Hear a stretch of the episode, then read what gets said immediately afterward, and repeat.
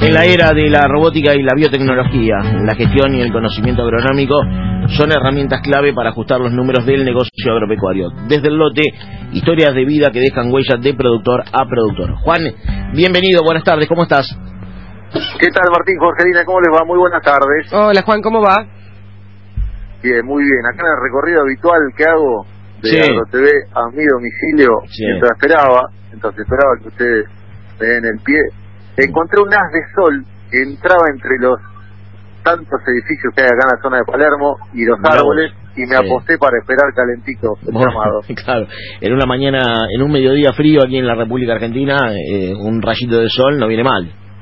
No, no, muy bien, muy bien. Bueno, ¿qué zona de Palermo está, Doda? Para ver si hay algún oyente ahí por ahí, por la zona. Cuatro del- cuadras del Alto Palermo, Bueno. más o menos. Sí. Austria y Arenales. Ahí está. Ahí estamos, ahí estamos, bien. Yo estoy a 15 cuadras de, no sé, de La Croce y Cabildo. Más, hay que decir exactamente dónde estamos. Claro, bueno, entonces me dijo Austria y Arenales. Austria y Arenales. Bueno, y yo viví durante muchos años ahí en, en Austria y Juncal, cerca de donde estaba usted, a tres cuadras más o menos. Claro. ¿Usted claro, está en la claro. esquina, usted está en la esquina donde había un supermercado enorme? Eh, no, esa creo que es para el lado... Ese Beruti, de- ese Beruti. Perdón, ese Beruti, Beruti. Bueno, Exactamente. Pero estamos ahí, a, a una cuadra nada más. Bueno, eh, para nuestros hermanos uruguayos, bueno, eh, de la mano nuestra están conociendo algo de Buenos Aires, algo de la capital federal, toda. Sí, sí, sí, demasiado capitalino, ¿no? Bueno, Pero bueno, por ahí. Yo quiero conocer la historia que usted plantea en el día de hoy, que es la historia de los hermanos Javier y Fernando Amuchaste y Tecnocampo, los hermanos se han unido. Sí, es una historia interesante y distinta. Fíjate, tiene varias particularidades esta empresa que es protagonista del capítulo 114 del lote. Pero una es, que siempre hablamos Sí. de empresas que vienen de legado familiar, de que el abuelo vino de Italia, que el bisabuelo vino de España. Hemos tocado acá algún caso de algún familiar de tradición croata. Bueno, en este caso, estos hermanos, Fernando y Javier Amuchassi, le dieron el puntapié inicial a la empresa Tecnocampo. Mira, Eh, en el año 1992, cuando empezaron a construirla ahí, ladrillo por ladrillo. Eh, ¿Qué producen hoy? Mira, actualmente desarrollan, se desarrollan en alrededor de 30.000 hectáreas físicas que con la intensificación, el doble cultivo, llegan a producir alrededor de 40.000 hectáreas cada, cada campaña, cada año. En total de, ese- de esa superficie solamente 1.800 son propias y vamos a repasar algunas buenas señales. Una, la primera, de todo el sistema que ponen en práctica. En gran parte de los campos alquilados tienen contratos trianuales y en muchos casos hace 15 o 20 años que vienen trabajando según me contaban. Fíjate vos que esto les permite poner en práctica o desplegar una estrategia de mediano plazo para Sí. todo el sistema productivo. Mm.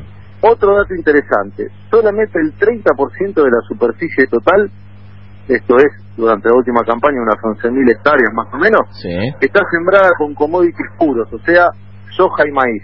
bien. El resto, que son especialidades como garbanzo, poroto, eh, especialidades dentro de los commodities, por ejemplo, maíz pichingallo, maíz flint, soja no OGM, o sea, soja no transgénica, que producen eh, para Cumadro. Cumadro, recordemos, una empresa de la que forman parte el grupo Mario en sociedad con Grobocopatel Hermanos. Así es. El resto también es producción de semilla para distintos semilleros importantes del país.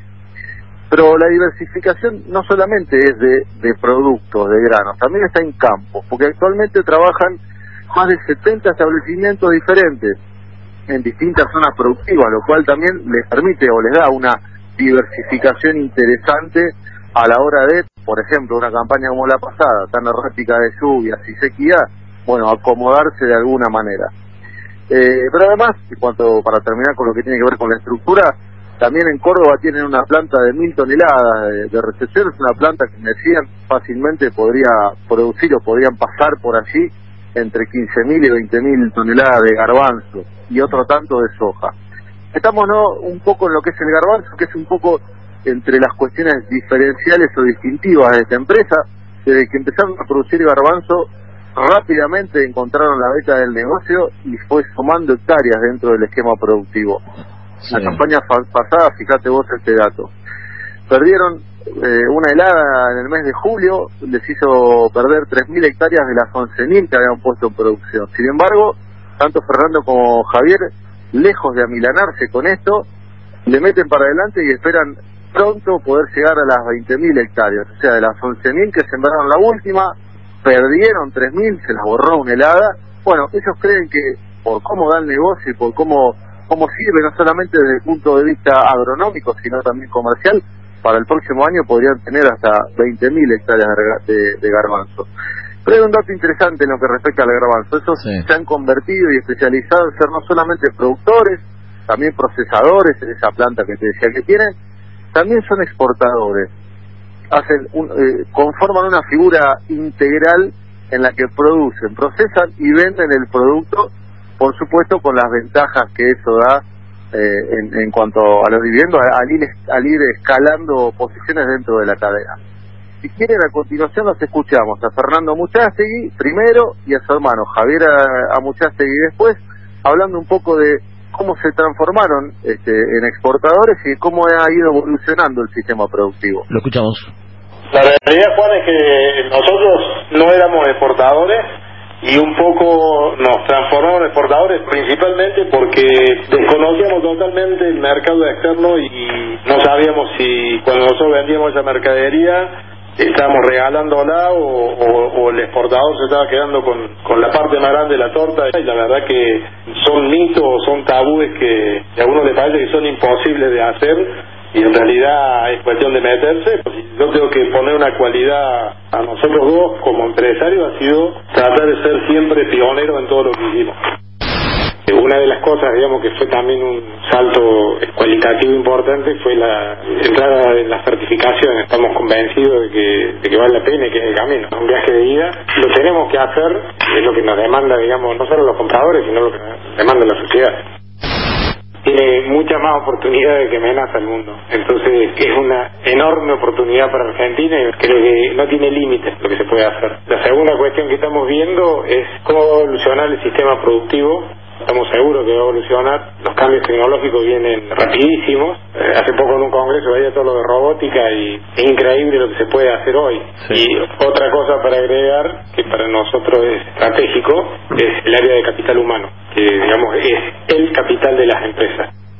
Ahí estaba Fernando y, Javier Amuchastegui charlando con, con Juan Doda, productores de, de Córdoba y en lo que es la, la mirada de, de, corto y de largo plazo de, de ellos, ¿qué te, ¿qué te dicen, Juan? Sí, Martín, yo destacaría, ¿sabes qué? Algo de, de este audio, que él menciona, fíjate vos al final, mira el agro hacia el futuro y menciona la robótica. Y después, al toque ahí mismo, habla de la importancia del capital humano. Mm. Me parece que muchas veces hablamos de esto en esta columna y en el programa, de, del trabajo, de cómo se ha ido transformando el trabajo de las personas y me parece que esto que dice él es importante. Va a haber tecnología, va a haber robots, va a haber tractores y toda la maquinaria va a tener un montón de tecnología que va quizás a bajar a gente de, los tractores de la cosechadora. Pero la gente se va a seguir necesitando para hacer otras cosas, seguramente, para transformar la forma en la que se trabaja en el campo. Me parece muy interesante. Y para cerrar, eh, lo que me decía Javier Amuchasti, entre otras cosas, es que para él hoy eh, no son las empresas grandes las que se comen a las chicas, sino las empresas veloces las que se comen a las lentas. El dinamismo y la capacidad de aprendizaje van a ser fundamentales para sobrevivir. Otro dato interesante que me pareció destacar en esta columna 114 del lote de hoy, Martín. Me parece fantástico el, material que hoy presentás, eh, Juan, con la historia de, Javier y de Fernando Amuchasti. En la provincia de Córdoba, apostando a la diversificación agrícola, ganadera, trabajando en todo lo que es el agregado de valor, sumando nuevas tecnologías. Felicitaciones por, por el informe. Juan, eh, reiteramos para todos los oyentes que las columnas, los testimonios de, de los productores están en las redes sociales, también en tu cuenta de Twitter. Sí, bajo el hashtag desde el lote. Bien. Numeral desde el lote, ahí las voy subiendo semana a semana y las pueden revivir y volver a escuchar. Gracias por todo, abrazo grande, saludos a Paula y a Donato. Gracias compañeros, hasta la próxima. Hasta la semana que viene. Juan Doda, su columna desde el lote.